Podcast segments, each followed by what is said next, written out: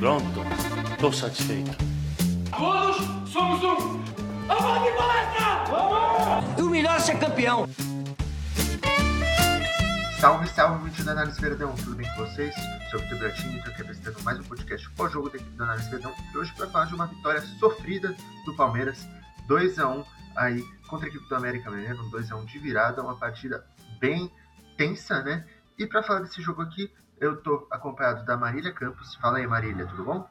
E aí, Buras, Prof, Grazi, é um jogo que, que o que importa mesmo são os três pontos, porque o Palmeiras não teve aquela atuação é, de encher os olhos, mas muito importante que a gente tenha conquistado esses três pontos, jogando dentro de casa, um time que tem uma pretensão de brigar pelo título, você tem que garantir três pontos contra o América Mineiro, é, e, e, é muito importante, né, essa virada para dar moral para o time, é importante que, que, por mais que a atuação tenha sido ruim, a gente tenha garantido esses três pontos para seguir na, na briga pelo título, um jogo que teve de tudo um pouco, né, mas, mas vamos comentar um pouquinho, tem bastante coisa para a gente falar. Tô aqui acompanhado também do professor João Marcos. Fala aí, prof, tudo bom? Oi, Buras, um abraço para você, para Marília, para Grazi que está estreando com a gente. Seja bem-vinda, Grazi. É um prazer estar tá gravando com você mais esse podcast. Um abraço para quem está ouvindo a gente.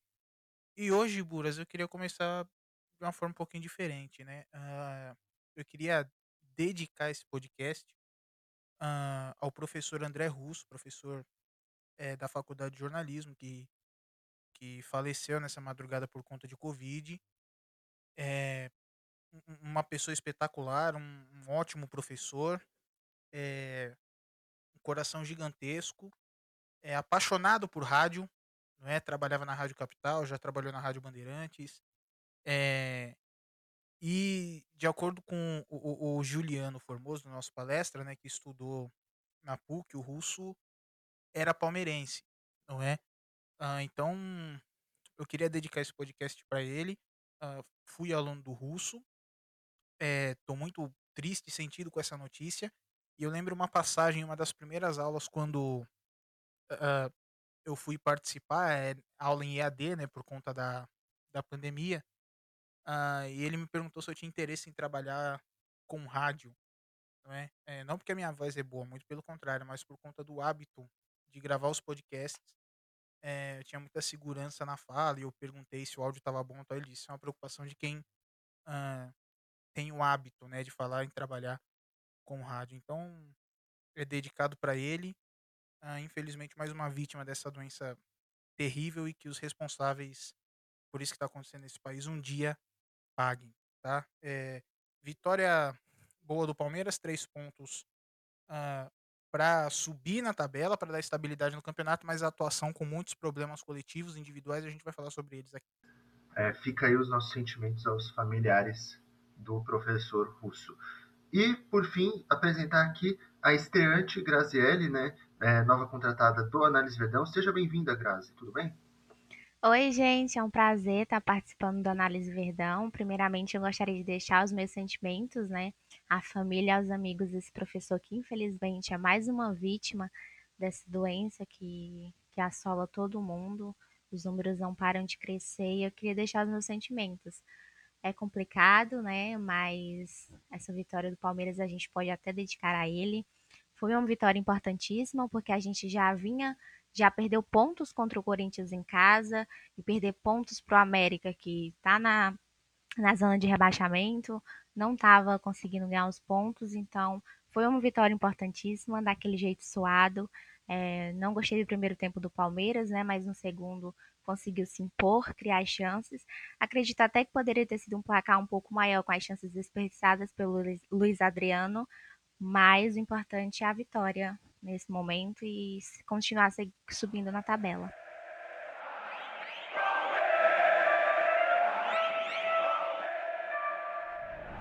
Para a gente começar a falar desse jogo, acho legal a gente falar um pouco mais da escalação da equipe do Palmeiras, né?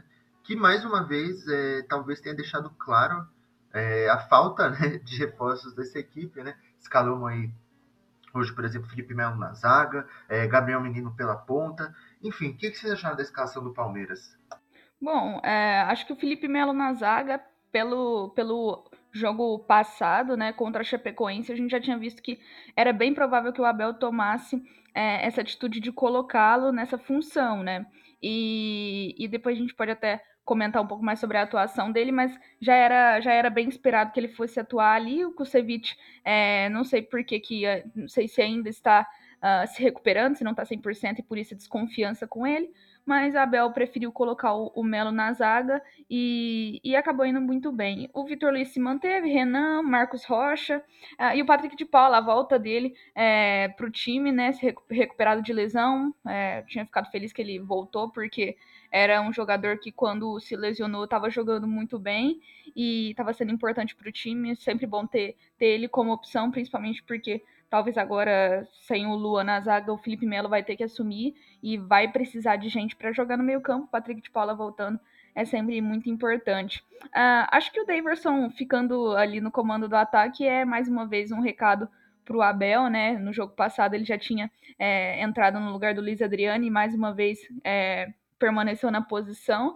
É, acredito que tenha sido mais uh, ah, para dar um recado e, e por pelo gol que ele também tinha feito, né, para dar uma confiança para o jogador, o Abel quis mantê-lo.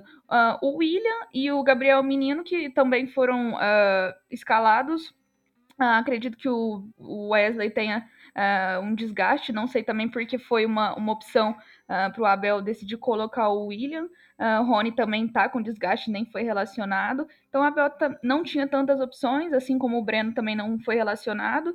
Uh, e, o, e o menino jogou ali na ponta como, como um ala, né? Quando o Marcos Rocha foi, foi o terceiro zagueiro. Então foi uma escalação é, com algumas mudanças, mas que, que era, era quem tinha mesmo para colocar. E, e o Daverson se mantendo ali foi mais um, um recado mesmo do Abel uh, ah, para o Luiz Adriano. É, a, a, a Marília ela já deu o recado, né, sobre a escalação do Gabriel Menino supostamente pela ponta, né? O Palmeiras fez um giro dentro do campo, né? O Gabriel Menino, então, ele fazia a ala pelo lado direito e não necessariamente a ponta, né? É, sobre a escalação do Palmeiras, eu queria destacar uma coisa, Buras. A gente olha muito pro time que sai jogando, mas também tem o banco. A gente precisa observar o banco para ver o porquê que uma peça ou outra é escalada na equipe titular, tá? Então, olha o banco do Palmeiras. Vinícius, Mike Kusevich, é, Danilo Barbosa retornando, Zé Rafael, Pedro Bicalho, Wesley e Luiz Adriano. Tá? O Palmeiras foi com 3, 4, 5, 6, 7, 8 jogadores tá? para o banco, é, podendo levar 11, certo? Ah, é chato a gente falar isso, mas o Abel escala aquilo que ele tem, tá? É, e, e, eu tô batendo nessa tecla de novo, porque nas últimas semanas eu tô vendo alguns movimentos na internet é, para tentar responsabilizar o Abel é, por escalar um ou outro jogador que a torcida não suporta mais. Tá? É, vou dar um exemplo aqui, o Vitor Luiz. Né? Uh, o Vitor Luiz jogou mal, depois a gente vai falar dele, tá? Mas a gente precisa.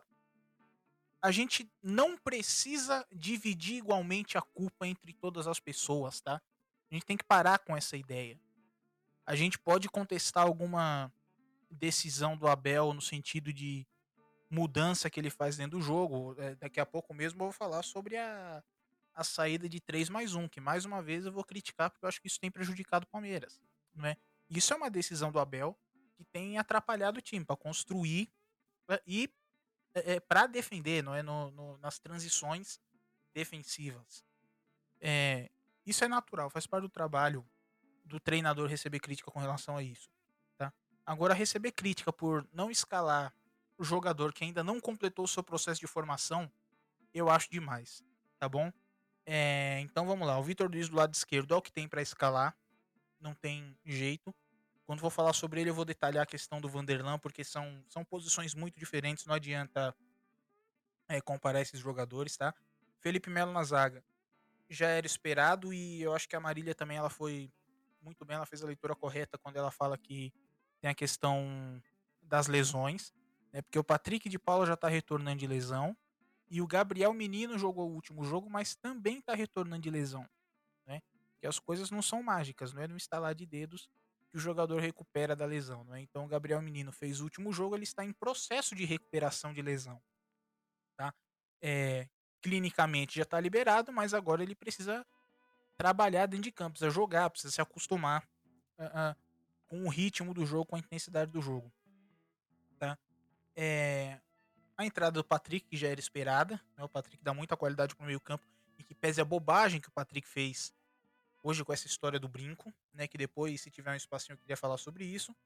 Ah, e a entrada do Daverson.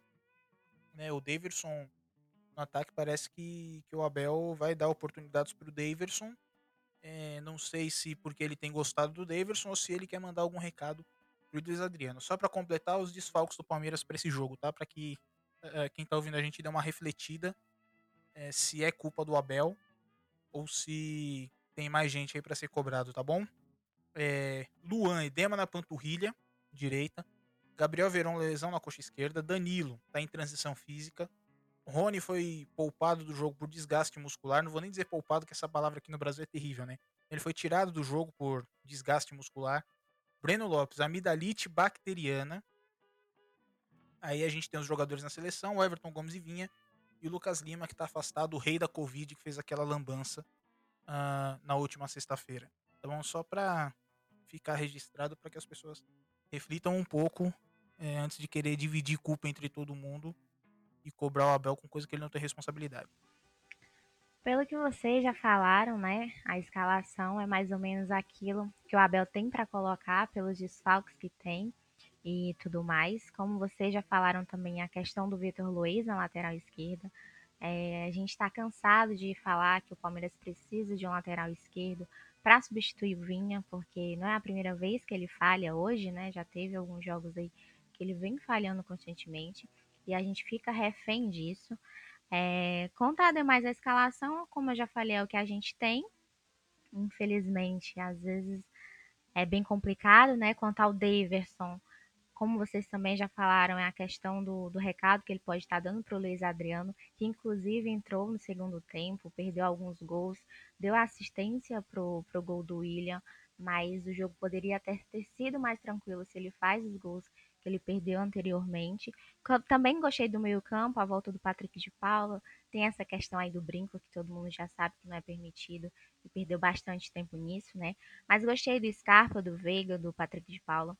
Acho que é um meio-campo muito bom. Aí senti muito falta no primeiro tempo, né? Já que o Palmeiras estava usando um pouquinho ali das bolas longas, mas no segundo tempo é, conseguiu se impor, que era o que a gente estava esperando. E é isso, gente. Vocês já tinham falado um pouco aí, acho que eu tô mais só complementando mesmo a escalação que a gente tem e tem que torcer logo para quem tá afastado voltar, né? Para não ficar tão complicado desse jeito como tem sido.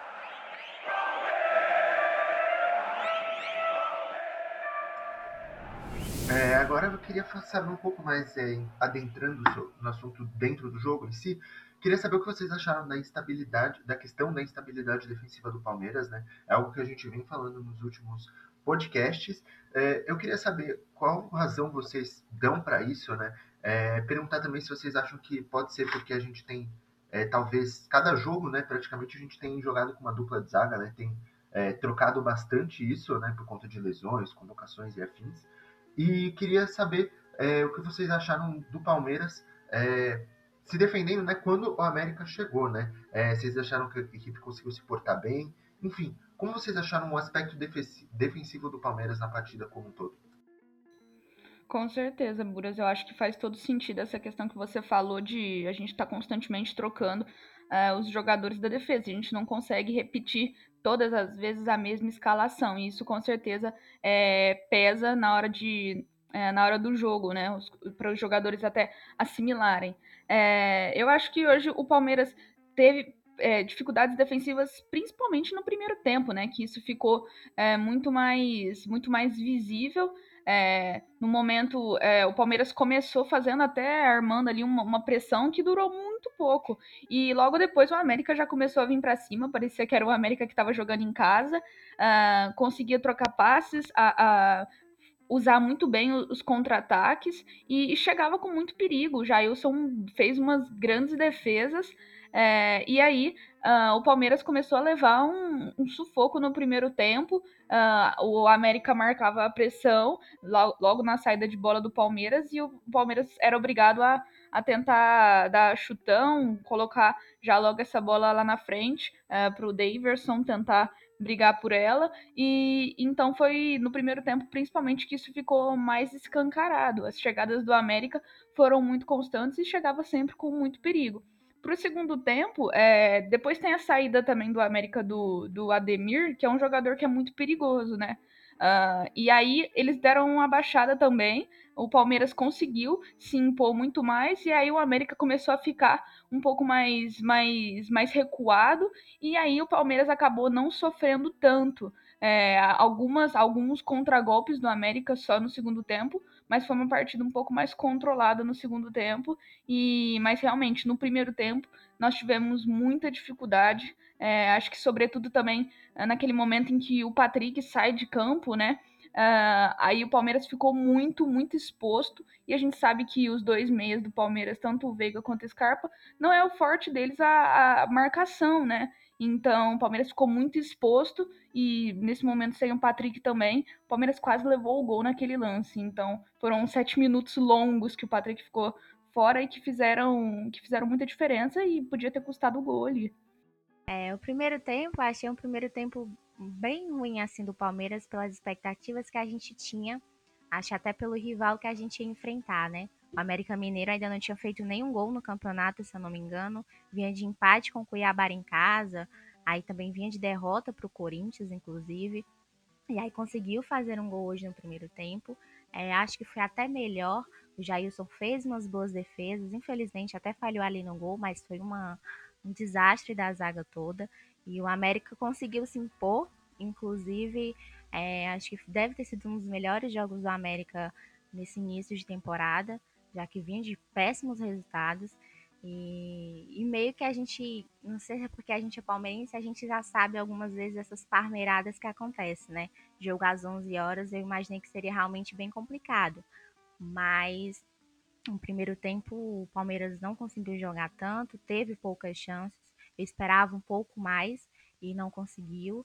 E aí no segundo tempo é, conseguiu se impor, conseguiu mostrar o que a gente já tá, estava esperando que, que, que deveria jogar, né? Por jogar em casa, por ter um time melhor, né? E tudo mais. E aí conseguiu fazer os dois gols, conseguiu a virada. É, mérito também total do Jair por defender o pênalti da Ademir. E é isso, gente. É torcer para o Palmeiras ter melhores atuações, né? É, hoje eu não gostei muito do jogo no todo, melhorou no segundo tempo, claro, mas a vitória veio no sufoco também, né, no finzinho. Senão seria um pênalti para a gente lamentar bastante pela atuação do time. A Grazi ela também deu um, um, um, um, panorama muito bom né, do que foi a partida, porque essa instabilidade defensiva aconteceu principalmente no primeiro tempo. No segundo tempo a gente trabalhou melhor a bola, uh, embora também com muitos erros. Mas eu queria sugerir uma, uma, uma, nova, uma nova ideia do porquê o Palmeiras está sofrendo defensivamente tá, contra algumas equipes. O Palmeiras está tomando muita transição, ou seja, muito. É, é eu, eu ia usar contra-ataque para simplificar, mas vou falar transição mesmo, porque não necessariamente é quando o, o adversário pega essa bola lá do, da entrada da sua área, tá? Às vezes é quando o adversário pressiona uma bola no meio e ganha. Tá? Então é a transição da defesa para ataque. Quando o, o, o adversário está postado defensivamente, recupera a bola e vai para a fase ofensiva. Então o Palmeiras está sofrendo com essas transições. E a ideia que eu vou levantar aqui é mais uma vez sobre essa saída de bola em 3-1 que o Palmeiras tem jogado. Que é esse 3-1, tá? Uh, quem escuta a gente aqui sabe que eu sempre tento tirar esses números da discussão. Não é porque esses números, no fim das contas, é, eles são inúteis. Eles é, indicam um desenho dentro do campo, mas não importa se você está jogando com três e um volante na frente desses três, ou se você está jogando com dois e dois volantes na frente dos dois. É, isso tudo é bobagem no decorrer do jogo, porque o que importa são as dinâmicas, são as ideias, são as intenções. Por que, que eu saio com 3 e 1 na frente? Por que, que eu saio com 3 e 2 na frente? Por que, que eu saio com dois zagueiros e dois volantes na frente, ou um volante na frente? Né? É isso que importa dentro do jogo. Mas no caso do Palmeiras, essa estrutura de 3 mais 1 ela existe. Né? Ah, então, é, é, existe e o Abel gosta dela, ele fala que gosta dela. Tá? Só que na minha visão, o Palmeiras deixa de controlar o espaço quando sai dessa forma, tá? É... A Marília citou que o América começava a pressionar o Palmeiras, uh, tentou pressionar no primeiro tempo, né? E, e, conseguiu incomodar bastante o Palmeiras, né? Imagina um adversário que está pressionando e vamos imaginar principalmente que o América pressiona fazendo um desenho de 4-3-3, tá? Uh, o América ele tinha duas linhas de três muito bem formadas no meio campo e no ataque para poder pressionar essa bola. Então vamos pensar aqui o seguinte: você faz a saída em dois para gerar superioridade numérica quando o adversário pressiona com dois, certo? Se o adversário está pressionando com três, ele coloca igualdade numérica, tá? E aí o que eu sempre falei, o que eu sempre fui crítico dessa saída de 3 mais 1, tá? É que essa saída de 3 mais 1, ela deixa o meio-campo escancarado. Você coloca muitos jogadores no ataque, são muitas opções para receber o passe, mas poucas opções para de fato dar esse passe. Você tem poucos apoios. Não necessariamente você precisa fazer a bola passar por esses apoios, tá? Mas eles precisam estar ali. Porque como a gente fala muito sobre propostas posicionais, a gente fala isso aqui no podcast, fala isso na live. Quando você tem alguma proposta de ataque que envolve o espaço, tem três palavrinhas de ouro para você atacar, que é atrair o adversário, arrastar o adversário e fixar o adversário. De novo, relembrando para quem uh, nunca escutou essas palavrinhas. Atrair o adversário é você já posicionado, não é? É, é, é você se posicionar no campo esperando que o adversário saia da posição dele para vir te marcar. Isso é atrair. Arrastar é quando você já está marcado e você faz um movimento para puxar o adversário junto com você certo? E fixar é quando você está marcado e você permanece marcado é, como forma de cravar o adversário no chão, tá? Para impedir que o seu adversário é, vá marcar outro jogador ou vá cobrir outro espaço, certo? Então muitas vezes você precisa fazer uma dupla de volantes, nem que esses volantes estejam ali para simplesmente atrair a marcação, certo? Ou que eles estejam ali para fixar dois meio-campistas e abrir espaços nas costas desse meio-campo, entre a defesa e os volantes, tá? E nessa saída de 3 mais 1, eu acho que o Palmeiras não tem isso. O Palmeiras ele fica mal distribuído em campo, ele fica assimétrico, tá? Então o que acontece? A gente tem dificuldade para circular essa bola, porque tem menos opções para ajudar a circular, para ajudar a rodar essa bola na fase de construção, tá? É... A gente não circula essa bola com velocidade porque a gente não tem confiança é, nessa nesse desenho, nessa formação. Se a bola circula com lentidão, o adversário se fecha e a gente não consegue atacar, a gente não consegue ser incisivo, tá? E por conta da inferioridade numérica é muito fácil marcar. Tem três pressionando o Palmeiras, encaixa um nesse volante, tá todo mundo marcadinho, igualdade numérica. Então recuperou essa bola no meio, a gente toma o contra-ataque. E na hora que toma o contra-ataque, a defesa está desorganizada. Os três zagueiros estão abertos para jogar. Tá? O Renan sofreu muito no jogo. Renan jogou mal, o Renan é, é um excelente jogador, tá? Que fique muito claro isso. É... Mas hoje ele foi mal e não tem problema. A gente fala que foi mal mesmo e segue o baile, tá bom? É, mas eu acho que ele foi muito prejudicado por conta desse desenho. A Marília citou a questão das trocas né, de dupla de defesa. Isso pode fazer sentido. Eu não descarto essa possibilidade, mas enfim, eu trouxe essa essa ideia do 3 mais 1 de novo, porque é uma coisa que eu venho batendo muito nessa tecla, e de que é um desenho que eu particularmente não gosto, não enxergo. Não é, não é gostar é, por. Não é uma preferência minha, tá? Eu não gosto pela questão do desenho mesmo, pela questão numérica. Enfim, eu acho que o Abel deveria rever isso. Eu acho que o Palmeiras está exposto, está com muita dificuldade de criar. Eu acho que isso tem prejudicado muito o rendimento da equipe. É, para além dos nomes que jogam, tá? E, e, enfim, independente de adversário, de como o adversário joga e da qualidade desse adversário.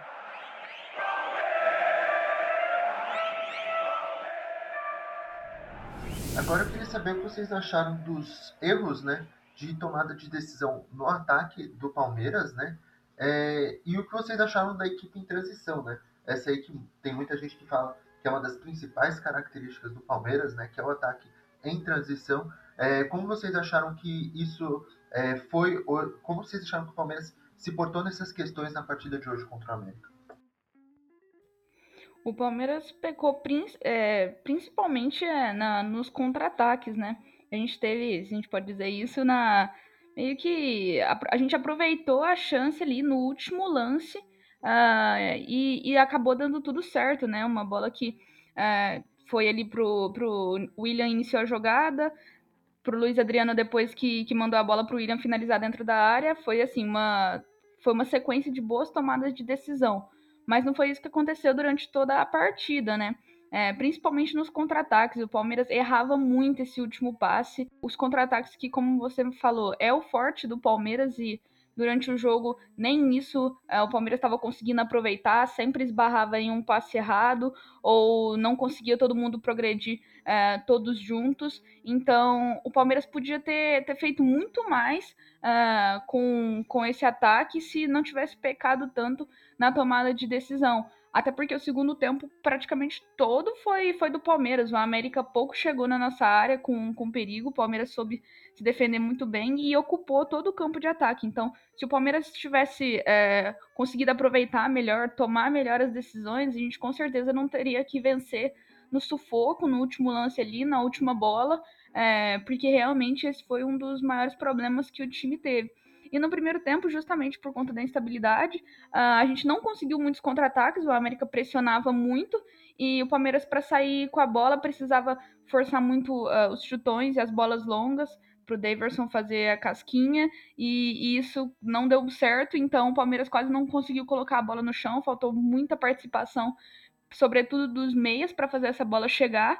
E, e foi mais méritos mesmo do América, que subiu a marcação e nem deixou o Palmeiras sequer jogar. Então a maior parte desses erros foi no segundo tempo, onde o Palmeiras conseguiu é, ficar mais tempo com a bola, criar chances, e aí sim esses problemas de tomada de decisão apareceram e ficaram mais escancarados. É isso, né? Uh, com o América pressionou muito o Palmeiras no primeiro tempo, você não consegue bancar essa pressão uh, o jogo inteiro. Isso é muito difícil, né? Com esse calendário que a gente tem aqui no Brasil. Enfim, na Europa a gente consegue ver um pouco mais porque eles têm estrutura para isso, né? As, uh, as, competições permitem que eles joguem com máxima intensidade o tempo inteiro, né?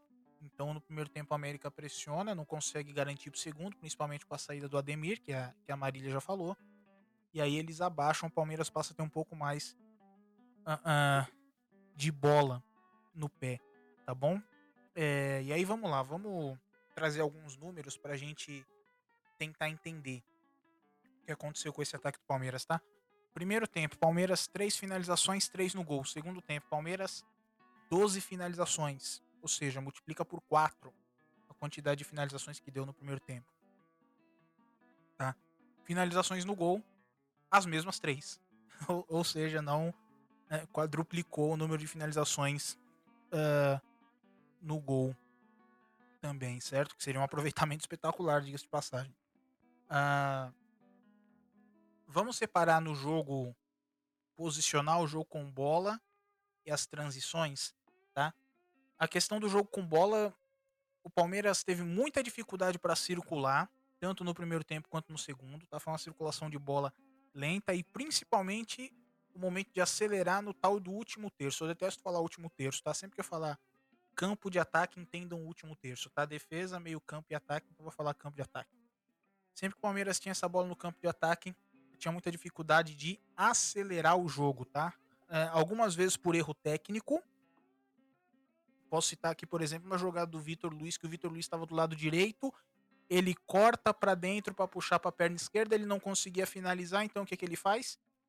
Ele cisca na bola, espera a ultrapassagem do Marcos Rocha, o Marcos Rocha ultrapassa pelo lado direito, o que, que o Vitor Luiz faz? Ao invés de jogar a bola na profundidade no Marcos Rocha, o Vitor Luiz prende, segura, levanta a cabeça e toca para o lado esquerdo, para o Gustavo Scarpa que estava marcado. Certo? Então, um erro de tomada de decisão, uma dificuldade técnica. Né? Porque o Vitor Luiz é um jogador que tem muita dificuldade em dominar e passar, em dominar, em dominar e levantar a cabeça. Não é? é questões que um jogador do Palmeiras não pode errar. Tá? É, outros lances, erros de tomada de decisão, a bola do lado direito com o Gabriel Menino. Tá? O Palmeiras ele teve boas dinâmicas de jogada pelo lado do campo. Tá? É, em que pesa a dificuldade do time de sair da defesa para o ataque. Mas quando chegava, o Palmeiras conseguia triangular bem pelo lado de campo. Não era envolvente, era objetivo. Tá? Então, um, dois, três, chega no lado do campo. O Gabriel Menino começou a forçar muito o cruzamento. Certo? Então, isso é outra, outra dificuldade, outro problema é, de tomada de decisão. Tá? O Gabriel Menino, só para a gente passar a estatística aqui é, direitinho, foi o terceiro jogador do Palmeiras que mais cruzou bola no jogo, tá? Ele deu três cruzamentos e acertou um só. Tá? Então complica essas tomadas de decisão, dificulta, tá? É, o Abel precisa ficar muito atento o que é problema de, de falta de treinamento, o que é desleixo dos jogadores e o que é até questão de lesão, de falta de confiança, porque tem esses jogadores que estão retornando, a gente tem que ter muito cuidado com isso, tá? Vamos falar das transições agora. Por que eu falei de desleixo dos jogadores? Uh, o Daverson foi o jogador que mais. É, isso não é estatístico, tá? Então vou mudar minha frase para quem tá ouvindo a gente não confundir. O Daverson foi um dos jogadores que mais matou contra-ataque do Palmeiras nesse jogo. Tá? Quem prestou muita atenção na dinâmica dos contra-ataques enxergava um Daverson que jogava sempre de dentro para fora, só que o lado de fora que ele era o lado da perna direita. E o Daverson é canhoto. Indo pro lado da perna direita, o Daverson ele tinha duas opções. Ou ele batia de qualquer jeito com a perna esquerda, ou ele prendia a bola e puxava para a perna esquerda. Então o que o Davidson começou a fazer foi a receber essa bola no contra-ataque aberto e bater com a parte de fora do pé, que é um fundamento que não existe. Tá? Tapa com a parte de fora do pé, isso não existe. Isso não é fundamento de jogo de futebol. A gente, eu já falei aqui desse termo, né? que tem muita gente pode achar pejorativo, mas não é um termo muito utilizado no meio de, do futebol, isso é coisa de peladeiro, você bater com a parte de fora do pé. Tá? O Daverson fez muito isso, atrapalhou contra-ataques do Palmeiras. O Daverson prendia essa bola e girava em volta dele mesmo. Matava o contra-ataque do Palmeiras. O adversário, o time do América, conseguia formar a sua linha e bloquear a entrada da área. Então a gente não acelerava essa bola de novo no campo de ataque. Tá? É... Enfim, acho que uh, o Abel precisa ficar muito atento com essas coisas, tá? Porque o campeonato vai ser difícil pra gente. O campeonato vai ser muito difícil. Por conta dos desfalques, por conta do elenco que não é tão qualificado. É, daqui a pouco começa a Libertadores, o calendário já tá pesado agora, com Libertadores vai ficar mais pesado ainda, porque tem as viagens, né? Uh, por mais que a gente não esteja jogando a cada 48 horas, ainda é absurdo você jogar quarta e domingo. Tá? Então, acho que precisa ficar muito atento porque o Abel fala muito sobre isso, né? Sobre a eficácia. Às vezes eu até discordo dele quando ele fala sobre a eficácia, né? De chegar pouco, mas garantir esse pouco. Mas não foi o caso hoje. O Palmeiras chegou muito e não garantiu esse pouco por conta de, de erros de tomada de decisão dos seus jogadores. Ah, como já foi falado aí também, né? No primeiro tempo, o Palmeiras não teve muitas chances de gol, estava abusando um pouco das bolas longas, né? Já que o meio não estava tão participativo que era o que a gente esperava, principalmente por ser um meio de campo de muita qualidade, ali com Scarpa, o Veiga e o Patrick de Paula. Então, o Palmeiras, as chances que não teve no primeiro tempo, ele, ele teve no segundo tempo, né?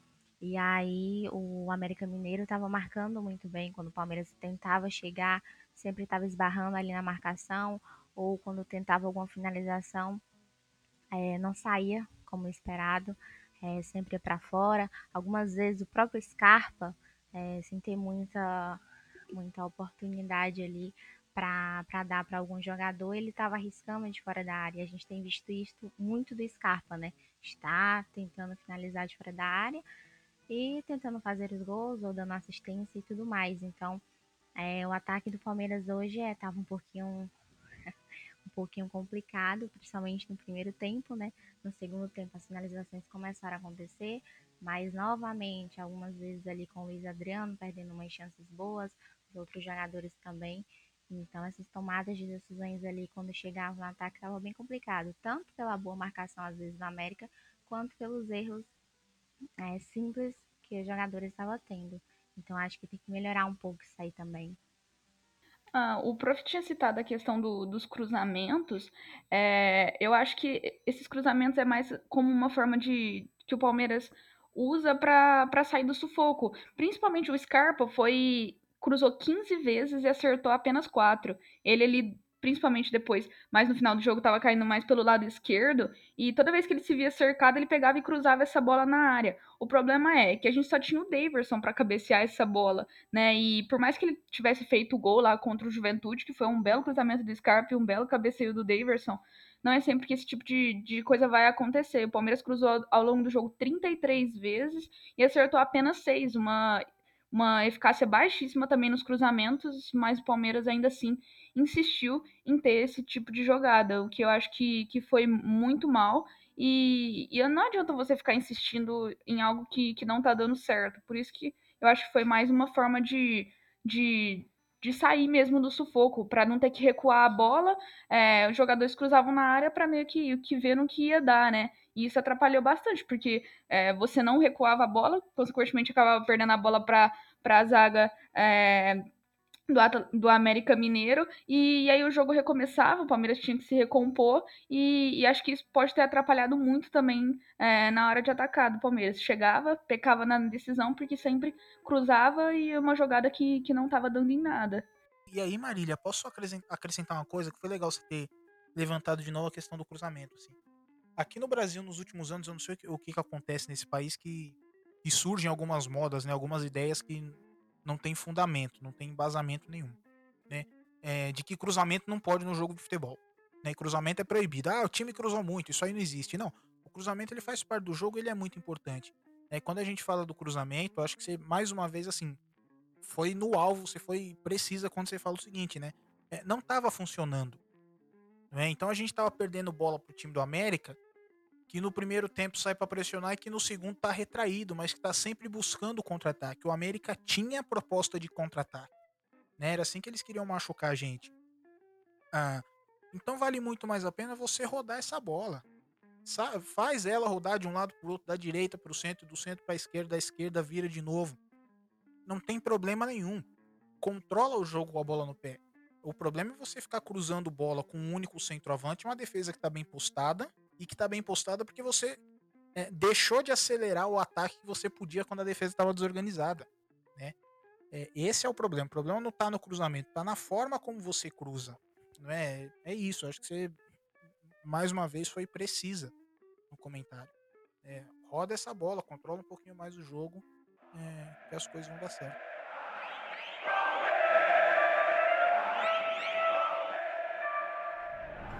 Agora eu queria saber é, para encerrar esse podcast, um pouco mais de algumas atuações individuais, de, é, que é do Felipe Melo, né, que jogou ali novamente na zaga, né, já mencionamos. A do Vitor Luiz, que muitos consideram aí que foi é, mais uma atuação bem ruim dele. E queria que vocês comentassem também um pouco a situação do Patrick de Paula e o Brinco. É, saiu agora que ele vai ser advertido e multado. Enfim, o que vocês acharam das atuações desses três jogadores e um pouco mais também do Patrick de Paula sobre essa situação aí desagradável, né? Que ele, foi, que ele se colocou. Ah, o Felipe Melo meio que, que foi colocado ali porque não tinha outro jogador para colocar na função, senão acho que ele teria sido escalado novamente no meio-campo. Eu, particularmente, acho que, que é uma boa para o Felipe Melo, porque ele não está vivendo o seu, seu auge técnico, né? Tem sofrido muitas críticas da torcida enquanto ele estava jogando como volante, mas tanto no jogo passado contra o Juventude como nesse, uh, no, no jogo contra o Juventude, quando ele foi recuado para a zaga, é, eu achei que ele foi muito bem. É, principalmente porque quando ele tá no meio campo, ele precisa sair muito para caçar jogador, acaba cometendo muita falta, tomando cartão, não consegue é, fazer as coberturas. E acho que jogando na zaga ele foi seguro, assim como foi contra o, contra o Juventude. É, teve bons números é, e, e, ajudou, contribuiu bastante. É, jogou já lá do, do Renan, que a gente sabe que é, é, um garoto que tem muito potencial. E, enfim, acho que por mais que a gente tenha citado que a questão da adaptação, né? É, demora sempre, porque o Felipe Melo estava jogando no meio e agora foi recuado, precisar jogar numa função diferente. Acho que hoje ele não teve problema com isso, é que bom que, que conseguiu corresponder. porque o Abel vai precisar bastante de, de que os jogadores tenham essa versatilidade para jogar em várias funções no campo, principalmente depois dessa lesão do Luan, que a gente ficou com, com um zagueiro a menos. O jogo do Vitor Luiz, ah, mais uma vez foi, foi bem ruim, né? O Vitor Luiz já não consegue contribuir há um bom tempo, é, e é por isso que a gente sempre falava que o Palmeiras tinha que ir para o mercado, contratar alguém. Muitos, muitos torcedores achavam que o Vitor Luiz poderia contribuir sendo reserva, mas o problema é que o Vitor Luiz não vai ser reserva, tanto porque o Vinha vai ficar metade do, do Campeonato Brasileiro fora e é o Vitor Luiz que vai ser titular é, na outra metade do Campeonato Brasileiro. E aí o Vitor Luiz tem tido atuações bem ruins, não consegue contribuir. Hoje jogou um pouco mais solto, podendo ir para o ataque, né, com o Marcos Rocha sendo o terceiro zagueiro, mas ele pouco consegue contribuir, não cria muitas chances, é, recua muito a bola, né? É, quando a bola chega nele, ele não consegue fazer nada de diferente. E então foi mais uma atuação bem abaixo dele. E a questão que você tinha citado do Patrick, é, é difícil entender por que, que o Patrick fez isso, porque ele sabe que não pode entrar com nenhum tipo de adereço dentro de campo. Inclusive, saiu uma matéria agora da UOL dizendo que ele foi advertido, foi multado. Ah, acho justo, ele atrapalhou, né? Prejudicou o time ali durante sete minutos que ele ficou fora, meio que por um lance extremamente infantil, porque é, ele sabe que, que esse tipo de coisa não pode acontecer, e aí tomou bronca do, do Felipe Melo, que hoje foi capitão, de forma totalmente justa, porque justo nos minutos que ele ficou fora, o América acabou tendo um bom ataque ali que poderia é, ter feito mais um gol na partida e prejudicado muito o Palmeiras. E a, também o, Felipe, o Patrick acabou postando no seu Instagram pedido de desculpas, enfim. Uh, já foi multado, acho que é, história, história resolvida, mas não deixa de ter sido um momento de muita infantilidade do Patrick, que sabe que ele não podia ter entrado em campo com, com um adereço como um brinco, piercing, enfim. É, muito mal o Patrick nessa. Isso. Vamos uh, falar do Felipe Melo? Eu tenho alguns, alguns números do Felipe aqui para passar para a gente discutir a atuação dele, tá? Uh, sete cortes, foi o jogador do Palmeiras que mais é, teve cortes no jogo, junto com o Renan certo? Uh, dois chutes travados. Não, desculpa, um chute travado. Felipe Melo foi o segundo no quesito. É, três interceptações, segundo no quesito também. E dois desarmes, certo? Felipe Melo teve uma sequência de dois jogos que não, ser, não chegou a, a desarmar uh, um adversário. Nenhum drible sofrido no jogo, certo? Dessas bolas disputadas, uh, Felipe Melo, deixa eu encontrar aqui a estatística que eu perdi na minha anotação, calma aí. Aí, ó. Foram três no chão e duas é, ele venceu. Duas no alto, uma ele venceu. Tá? E tem a estatística das bolas longas, certo? Felipe Melo, seis tentativas de bolas longas, uma certa. 91% de acerto nos passes foi o jogador com melhor índice no Palmeiras entre aqueles que saíram jogando.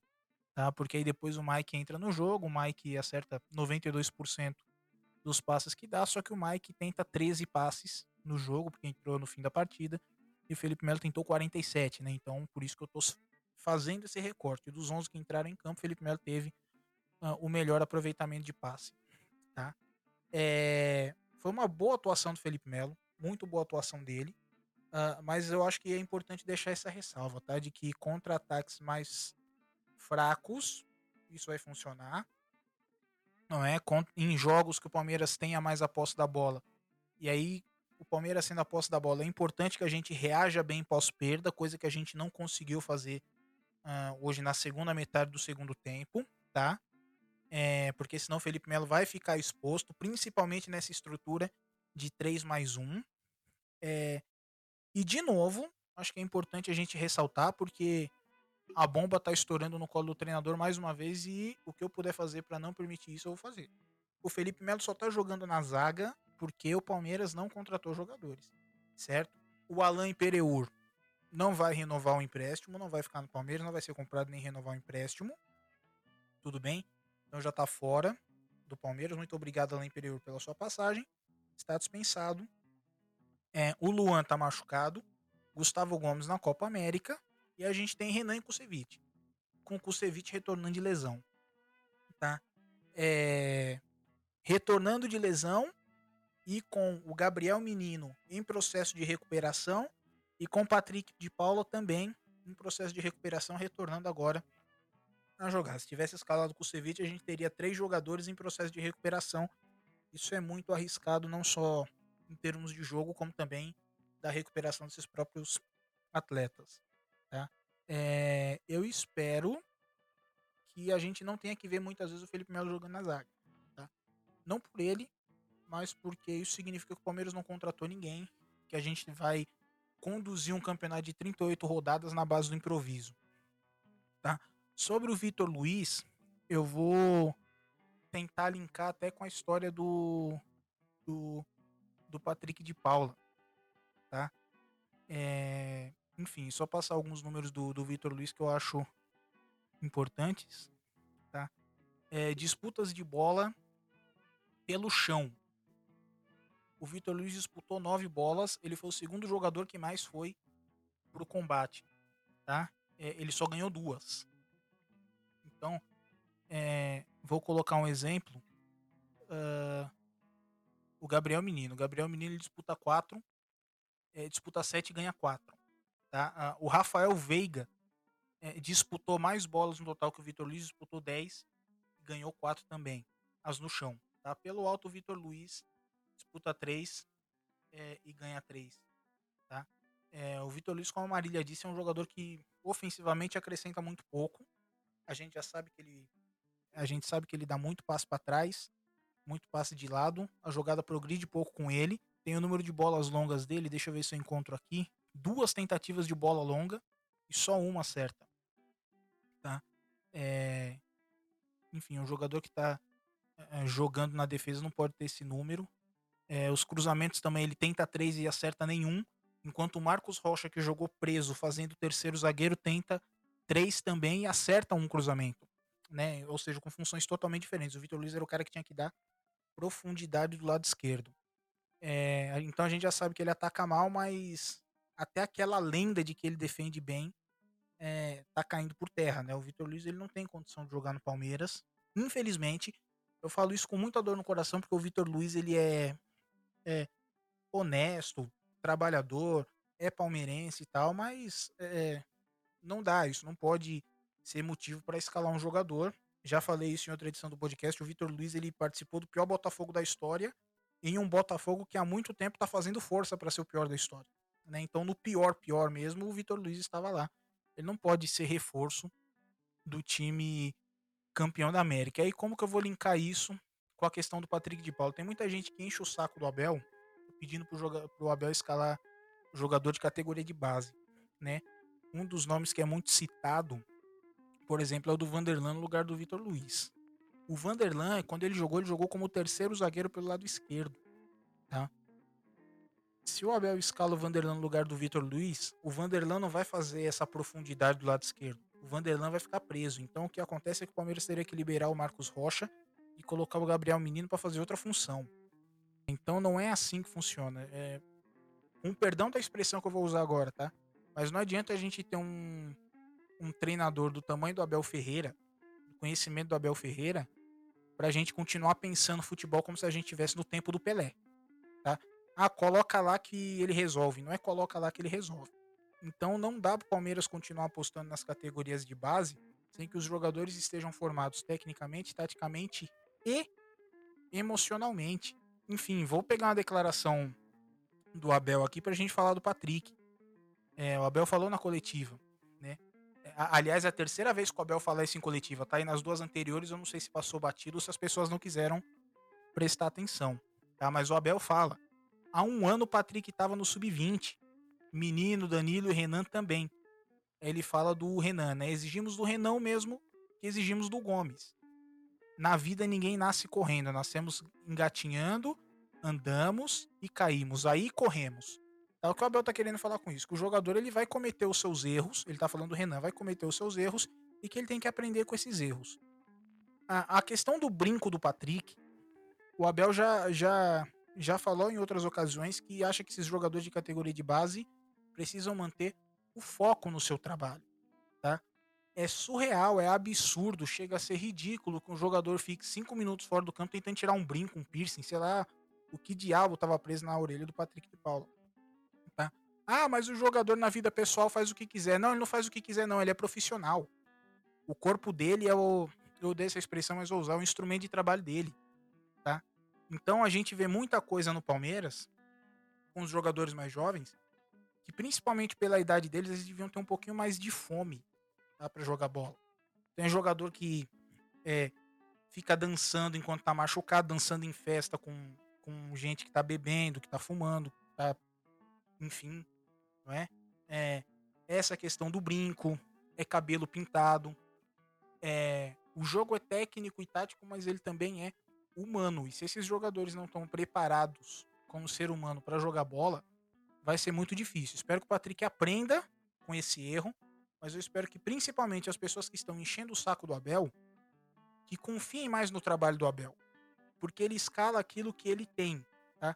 Imagina o Abel escalar um monte de jogador do sub-20, tem gente que tá pedindo pro Abel escalar o Pedro Bicalho. Eu não sei se as pessoas sabem que o Pedro Bicalho rescindiu o contrato com o Cruzeiro por ter saído. Foi, foi um episódio de, de, de balada, arranjou, arranjou, confusão em porta de balada, levou gente para concentração, é, enfim. Né? Então não é Pedro Bicalho que vai resolver as coisas do Palmeiras. Tá? A gente precisa dar respaldo pro treinador e precisa cobrar da direção reforços para esse time, para que esses jogadores de categoria de base não fiquem expostos, para que o Patrick tenha esse tempo de amadurecer, para que o Renan tenha esse tempo de errar técnica e taticamente e seguir, fazer, continuar progredindo na sua carreira. São jogadores talentosos, mas o Palmeiras não pode ficar refém do talento deles é, a qualquer custo. É, começando falando sobre o Felipe Melo, achei que ele teve uma boa atuação hoje, né? Não comprometeu tanto. A gente sempre vê a, uma parte da torcida reclamando do Felipe Melo, de que não quer mais ele no clube, até por algumas atuações que sempre são medianas, algumas mais baixas e tudo mais. Mas acho que hoje na zaga, até porque não tinha muita opção, né? Já que a gente só estava com o Felipe Melo, o Renan e o Kusevich no banco que vem retornando. Então acabou que o Abel teve que colocar o Melo na zaga. E não acho que ele, que ele tenha feito uma, uma, uma partida. Acho que ele, que ele foi bem, é, de acordo com o que foi proposto, né? Acho até que, que o Renan falhou um pouco mais que ele, mas a gente não tem que ficar criticando, até porque o Renan vem de boas atuações e um erro não vai, não vai custar tudo que ele já tem feito é, pelo Palmeiras atualmente, né? Então, acho que o Felipe Melo foi bem, é, não comprometeu em nada, soube se portar bem em campo. E é aquela, né? A gente, como o, o Marcos falou, essa situação de a gente não ter é, reservas, não ter contratado alguns jogadores que possam substituir quando a gente está em falta de alguns. E foi nessa. É, mas o Felipe Melo acho que ele foi bem. Quanto ao Vitor Luiz, não é de hoje que a gente já vem falando que, que vem tendo algumas falhas, né? Que vem comprometendo, a gente vem sofrendo gols até por algum, alguns erros dele. Foi assim contra o CRB, foi assim hoje novamente. O início do gol do América se deu até por uma falha dele. E é o que a gente vem sempre falando, né? Vem sempre batendo também nessa tecla de reforços. A gente não pode ter o Vinha titular e ter um lateral esquerdo na reserva que quando entrar não vai não vai dar conta do recado. Então, acho que o Palmeiras deveria olhar para isso. Não é de hoje que a gente vem cobrando é, reforços, tanto para a lateral esquerda quanto para outras posições. Então, está é, tá sendo bem complicado e a gente está sofrendo isso nesses jogos que já vem acontecendo é, dessa questão do Vitor Luiz tá mal, né, errando passos, não contribuindo tanto, então é bem complicado. E quanto ao Patrick de Paula, a questão hoje toda mesmo foi nessa questão do, do brinco, né, que demorou ali, até porque é uma coisa que todo jogador sabe que é proibido, né, com esses adereços e tudo mais. E se tivesse tirado de forma mais rápida, acho que até teria sido mais tranquilo, né? Mas se toda a questão da demora e tudo mais, poderia até ter comprometido o Palmeiras em determinado momento do jogo. Mas o importante é que ele reconheceu o erro, se desculpou. O Palmeiras já tratou disso internamente, né? E vida que segue. Até porque a gente tá, tá bem feliz com o retorno dele. A gente sabe da qualidade do, do Patrick de Paula ali no meio-campo. Então, o que fica é só felicidade mesmo do retorno dele e que isso não aconteça mais.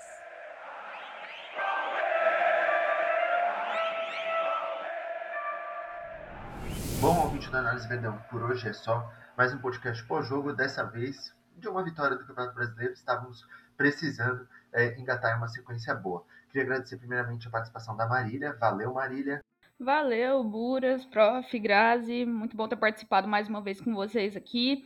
É, Palmeiras quase que não ganha, mas ainda bem que o resultado positivo veio para a gente é, ter o nosso final de semana, é, terminar o nosso final de semana da melhor forma, mas claro, é importante é, a gente ter pontuado aqui também os erros que o Palmeiras teve, porque é, por pouco não empatou a partida e por mais que tivesse vencido, a gente viu que teve muitos erros, tanto individuais quanto coletivos, e a gente conseguiu apontá-los aqui.